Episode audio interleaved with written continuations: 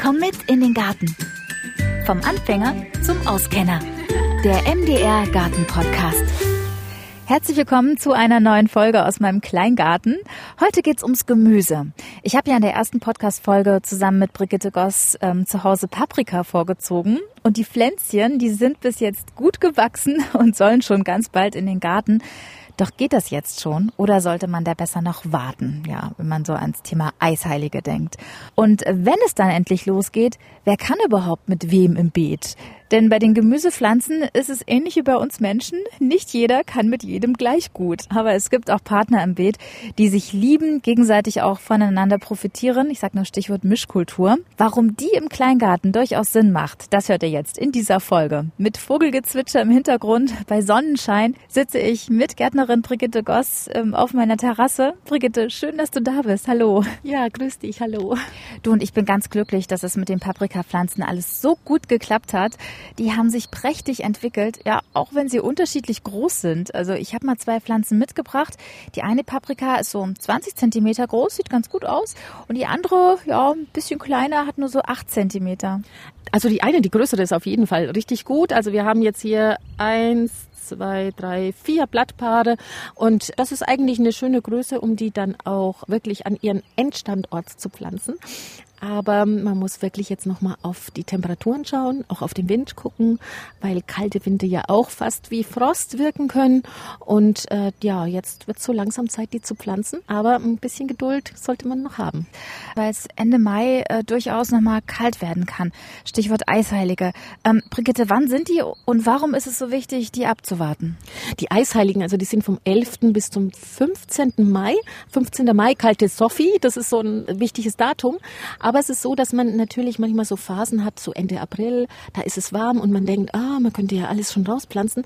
Aber es hat sich einfach gezeigt, dass man oftmals noch so ab Mitte Mai und tatsächlich auch im letzten Drittel Mai nochmal kalte Wetterperioden hat. Und das sollte man immer noch irgendwie im Hinterkopf haben, auch wenn es vielleicht schon richtig schön warm ist, es kann auch noch mal kalt werden und es hat sich sogar gezeigt, dass sogar nach der kalten Sophie, also nach dem 15. als noch mal so um den 20. rum noch mal kalte Tage gab und viele Gemüsepflanzen vertragen, das ist überhaupt kein Problem, aber unsere Fruchtgemüse haben ein Problem damit, also alles was wärmeliebend ist, Auberginen, Tomaten und vor allem die Gurken und die Kürbisgewächse sind sehr sehr empfindlich, also da kann man sich wirklich noch mal ein bisschen Zeit lassen. Okay, Eisheilige abwarten, aber trotzdem das Wetter nicht aus den Augen verlieren. Ne? Das ist wichtig. Ja, das ist wichtig. Also man muss natürlich, also jetzt in deinem Garten, es ist ja so, du bist ja hier sozusagen im Tal. Da muss man sowieso ein bisschen aufpassen, weil da, da fließt die kalte Luft ab. Also die, die staut sich dann auch richtig. Wer aber jetzt zum Beispiel einen Garten am Hang hat oder weiter oben hat, da kann die kalte Luft abfließen. Der hat zum Beispiel, der ist vielleicht nur einen halben Kilometer vor dir weg oder vielleicht nur ein paar hundert Meter weg und hat schon wieder ganz andere Bedingungen. Da muss man selber so ein bisschen Gefühl, ein Fingerspitzengefühl entwickeln. Kalte Winde, also wie sind die Ost- oder Nordwinde, wie kommen die in den Garten rein? Hat man geschützten Garten oder auch, äh, du hättest jetzt zum Beispiel hier nochmal Wände oder richtige Mauern, das ist nochmal was ganz anderes. Ja, also das ist so eine heikle Zeit, wo man einfach mal sich seinen eigenen Garten ganz genau betrachten muss. Und du, man könnte theoretisch jetzt auch sagen, okay, ich, ich kann es jetzt nicht mehr halten im Zimmer, es geht nicht mehr auspflanzen, aber immer noch äh, Frostschutzvlies bereithalten, vielleicht auch mal große Kartons, weißt du, so ein Karton einfach über die Pflanzen drüber. Das ist ein totaler guter Frostschutz, wenn es wirklich noch mal kalt werden sollte abwarten bis nach den eisheiligen Wetter im Blick behalten und dann erst rauspflanzen, wenn es keine Frostnächte mehr gibt. Okay, also dann nehme ich die Paprika jetzt einfach wieder mit nach Hause. Ja, also sei noch mal ein bisschen vorsichtig. Du würdest innerhalb von einer Nacht wirklich deine ganzen Mühen hier verlieren, die du dir schon seit Wochen jetzt hier gibst mit den Pflanzen. Aber wenn ich sie dann nach den Eisheiligen endlich ins Beet pflanzen kann, muss ich da aufpassen, wer mit wem gut kann oder auch nicht so gut kann, ne? Weil zu Hause, da stehen ja die Töpfe nebeneinander und äh, vertragen sich bis jetzt ganz gut gut, aber im Beet können sich Paprika und Tomate so gar nicht leiden, Brigitte. Warum eigentlich nicht? Weil die Lebensbedingungen der beiden ist ja relativ ähnlich. Das heißt, sie wollen es warm, sie haben, sind sehr nährstoffbedürftig, brauchen auch Wasser, wobei die Tomate etwas mehr Wasser braucht. Und habe es tatsächlich ausprobiert und es hat immer die Paprika verloren. Also die war, hat sich einfach nicht weiterentwickelt, weil äh, die irgendwas gegenseitig verströmen. Und ich vermute mal, dass es die Tomate ist, die die Paprika irgendwie kein, keine Luft zum Atmen lässt oder was auch immer. Und tatsächlich gibt es da eine richtige Wissenschaft, die heißt Allelopathie. Also Ethylen kennt man ja zum Beispiel vom Apfel, der beeinflusst die anderen Pflanzen. Und so muss es wohl auch sozusagen eine, eine Sprache zwischen den Pflanzen geben. Das ist einmal über die Luft, aber auch über die Wurzel. Also die Pflanzen nehmen ja etwas über die Wurzel auf, geben aber auch was ab. Also die kommunizieren miteinander und manche, die können sich einfach nicht leiden. Das ist wohl so. Und ich bin mal gespannt, was die Wissenschaft in den nächsten Jahren, Jahrzehnten da noch mehr drüber rausfindet. Also ich kenne das nur von Minze. Da habe ich mal gelesen, dass die alles neben sich verdrängt und so kleine Botschaften auch sendet, ähm, nicht neben ihr zu wachsen oder sogar zu keimen. Das ist total interessant. Welche Feinde sollte man sich denn noch merken? Also wer mag sich noch nicht? Also wirklich auch aus meiner Erfahrung ist das Sellerie und äh, der Kopfsalat. Das ist zum einen äh, gibt es wirklich Untersuchungen, dass die Wurzeln also voneinander wegwachsen. Das ist ganz witzig, die können sich überhaupt nicht leiden. Und der Sellerie ist sehr, sehr nährstoffbedürftig, der Kopfsalat nicht. Und äh, es kann sogar sein, dass wenn die nebeneinander stehen, dass der Kopfsalat gar keinen Kopf ausbildet. Also so weit geht die Feindschaft. ja. Und vor allem auch mal mit diesen ganzen Leguminosen, also Erbsen, Bohnen ein bisschen aufpassen. Also die, äh, die wachsen gegenseitig, also komischerweise, obwohl die ja den Boden verbessern. Also da ist ist auch eine richtige Feindschaft in der eigenen Verwandtschaft bei diesen ganzen Bohnen, Erbsen. Die sollten wirklich auch getrennt äh, irgendwie anbauen. Und wenn ich jetzt Gemüsearten habe, die sich so gar nicht mögen, äh, wie groß muss denn da der Abstand zwischen den Beeten sein? Weil du sagst, ähm, Beetnachbarn, ähm, dürfen die in Sichtweite stehen oder müssen da so mindestens zwei Beete Abstand äh, dazwischen sein oder reicht auch ein Weg dazwischen? Nein, es ist tatsächlich so. Also Beetnachbarn bedeutet, die sind wirklich, also die, die Wurzeln, also die, die Wurzeln werden sich im Beet miteinander berühren. Aber zum Glück vertragen sich ja auch ganz, ganz viele sehr gut. Wer sind denn so Traumpartner im Beet? Äh, Superpartner sind Tomaten, Basilikum, äh, Basilikum und Gurken.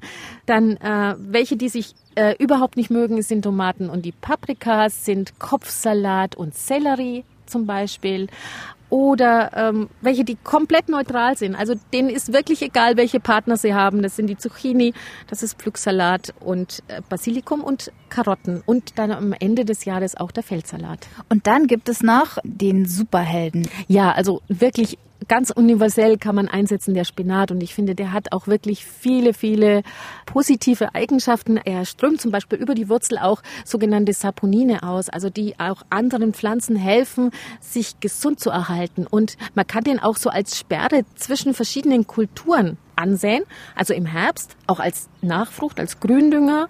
Und man kann wachsen lassen, man kann den den Winter über, je nachdem wie das Wetter ist, dann natürlich ganz, ganz lange ernten, auch noch bis zum Frühjahr, dann komplett abschneiden. Im Sommer über macht er seine Pause, also da hast du nichts davon. Und dann wieder zum Herbst hin, wenn du die ersten Lücken hast, wieder äh, mit Spinat einsehen. Der ist auch ein Mittelzehrer, also der kommt eigentlich mit mehr Nährstoffen und weniger auch ganz gut klar und passt überall dazwischen und tut anderen gut. Nur mit der eigenen Verwandtschaft tut es sich manchmal ein bisschen schwer, also nicht unbedingt zum Mangold und nicht zu roter Beete, aber so mit allen anderen wunderbar, schützt vor Erosion, dass der Boden äh, stabil bleibt und lockert ihn auch. Also wer auch so einen schweren, du hast auch einen schweren Boden, der tut deinem Boden auch gut. Aber das heißt doch grob gesagt, dass Pflanzen mit ähnlichem Nährstoffbedarf sich eher vertragen als mit unterschiedlichen Bedürfnissen, oder? Also Starkzehrer sollte man nicht mit Schwachzehrern kombinieren. Verstehe ich das richtig? So grob ja. Also würde ich jetzt schon sagen, wenn ich jetzt zum Beispiel die Tomaten, was ja wirklich fast jeder hat, eine Tomate, die muss ich eventuell, auch wenn ich organisch dünge, eben nochmal nachdüngen und so weiter. Und das wird eben der Kombipartner, der weniger Nährstoffe braucht, halt dann einfach nicht vertragen. Also zu viel ist eben auch nicht gut. Also ich finde das mega schwer als Anfänger, sich das alles zu merken. Ähm, Brigitte, kannst du bitte noch mal kurz sagen, wer Schwachzehrer und wer Starkzehrer sind? Man kann sich das eigentlich ganz gut merken mit den Starkzähnen, sind auf alle Fälle alle Fruchtgemüse. Die brauchen das ganze Jahr über eigentlich viel, viel Energie, um eben zu blühen und Früchte zu bilden. Was anderes ist jetzt dann klassische Schwachzehrer sind also die Petersilie, äh, Radieschen, die sind ja auch gleich fertig. Ne? Also es dauert ja nicht lang. Dann auch ähm, zwar Mittelzehrer ist der Salat, aber wenn das zu stark gedüngt ist, dann hast du gleich Blattläuse zum Beispiel. Und ganz klassische Schwachzehrer sind eben diese Leguminosen, also die Erbsen, die Bohnen, die in Symbiose mit Bakterien leben, die aus der Luft Stickstoff binden und eben Stickstoff, also das der wichtigste Nährstoff, in den Boden bringen. Und wenn dann jetzt da noch der Boden ganz stark gedüngt ist, das mögen die überhaupt nicht. Also die würden dann auch gar nicht wachsen. Okay, also aufpassen, wer was braucht und wer mit wem gut kann. Und dann gibt es ja auch Pflanzen, die sich nicht nur gut vertragen, sondern auch noch gegenseitig unterstützen. Hast du da noch ein paar Beispiele? Also so, so ein ganz äh, historisches Beispiel ist ja die Milpa. Das kommt ja aus Mittelamerika. Das ist der Mais, der Kürbis und die Bohne.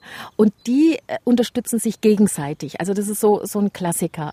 Ja, und zwar ist es so, dass der Mais unterstützt den Kürbis, indem er ihm vor Wind schützt und an dem Mais klettert die Bohne hoch. Der Kürbis wiederum, der beschattet den Boden und hält andere Kräuter fern. Die Bohne wiederum, die sammelt Stickstoff aus der Luft und bindet sie im Boden und versorgt die anderen mit Stickstoff. Also das ist wirklich so, so ein so ein Dreigespann, die sich gegenseitig helfen. Und ich kann mir sogar vorstellen, der Kürbis, der wurzelt nämlich sehr, sehr tief, dass er sozusagen auch nochmal den Boden nach unten hin bereitet. Das ist sehr, sehr spannend. Also das funktioniert ja seit Jahrtausenden, kann man fast schon sagen. Das ist was Überliefertes. Aber man kann das auch im, im kleineren, zum Beispiel die, die, Gurke und Basilikum. Das ist auch was ein sehr, sehr hervorragende ja, Ehe, die die beiden eingehen. Äh, und tatsächlich passen die ja auch gut zusammen. Basilikum ist äh, sehr kälteempfindlich, die Gurke auch. Also die kann man dann auch mal so Ende, Ende Mai dann auspflanzen. Die passen gut zusammen.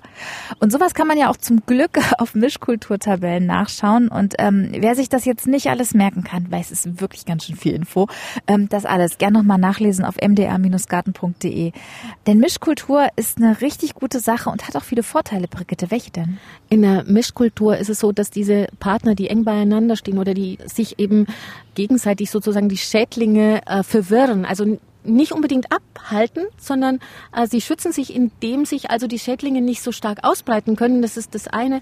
Die Nährstoffe im Boden werden optimal genutzt. Also die eine Pflanze braucht von dem einen Nährstoff ein bisschen mehr und die andere von dem. Also ich kann die Nährstoffe im Boden viel besser nutzen und im Normalfall habe ich ja höhere Pflanzen, also die zum Beispiel Windschutz für die anderen Pflanzen bieten und niedrigere Pflanzen. Und damit habe ich natürlich auch den Raum besser genutzt. Also ich kann auf der gleichen Fläche einfach viel mehr anbauen und viel viel mehr ernten. Aber was ich mich frage, warum hat man das nicht einfach schon früher gemacht oder warum macht man das nicht generell auch auf großen Ackern, dass man ähm, einfach vieles miteinander mischt, wenn sich das so gut äh, verträgt? Wenn meine Oma zum Beispiel, die hatte auf ihrem Acker Kartoffeln, dann ein paar Reihen ähm, Erbsen, Möhren, also das war alles strikt getrennt. Da ist auch nichts dazwischen gewachsen, keine Blume oder so. Das war richtig ähm, ja geordnet. Aber wenn das so gut ist, warum wird da nicht überall Mischkultur gemacht? Es ist wesentlich arbeitsaufwendiger, also in der Ernte, in der Pflege. Wenn du äh, ein Beet hast mit einer Gemüseart, dann kannst du da äh, gleichzeitig ernten, kannst du immer alles gleichzeitig. Aber in unserem Hobbybereich ist es doch vollkommen unnötig, sondern das Gegenteil ist der Fall. Wenn ich unterschiedlich ernte, wenn ich unterschiedlich das nutze und dann kann ich auch enger pflanzen. Es ist zwar, also man sollte nicht zu eng sein, aber man kann einfach viel enger zusammenrücken und dadurch auch viel mehr von der Fläche runterbekommen. Also ernten insgesamt. Und es ist auch nachgewiesen. Tatsächlich sind Mischkulturen Strukturen und man ist ja auch jetzt dran, also auch diese Agroforstsysteme, die Permakultur, das zielt halt darauf ab. Und tatsächlich bekommt man wesentlich eine größere Menge von der gleichen Fläche, als hätte ich nur eine Monokultur. Ja, und das haben wir ja im Kleingarten nicht, sondern da ist es ja total wichtig, den Platz optimal zu nutzen und eben auf Mischkultur zu setzen. Ich finde das richtig gut und ich finde Blumen, äh, das ist doch eigentlich auch was fürs Gemüse, so viel dazwischen, oder? Ja, auf jeden Fall äh, die Ringelblume und die Tagetes, weil die einfach auch gut für den Boden sind. Also das ist tatsächlich auch nachgewiesen. Und dann kommt noch dazu, dass zum Beispiel die Ringelblume mit ihrer Blüte ja auch Nützlinge anlockt, also die Schwebfliegen zum Beispiel. Und die wiederum sich wieder gegen diese Blattläuse einsetzen. Also man lockt damit eben die Nützlinge in den Garten. Und das ist für mich einer der wichtigsten Argumente, da die Blumen auch dazwischen oder vielleicht, äh, du hast ja auch Hochbeete, einfach mal in die Ecken mal äh, eine Tagetes zu pflanzen.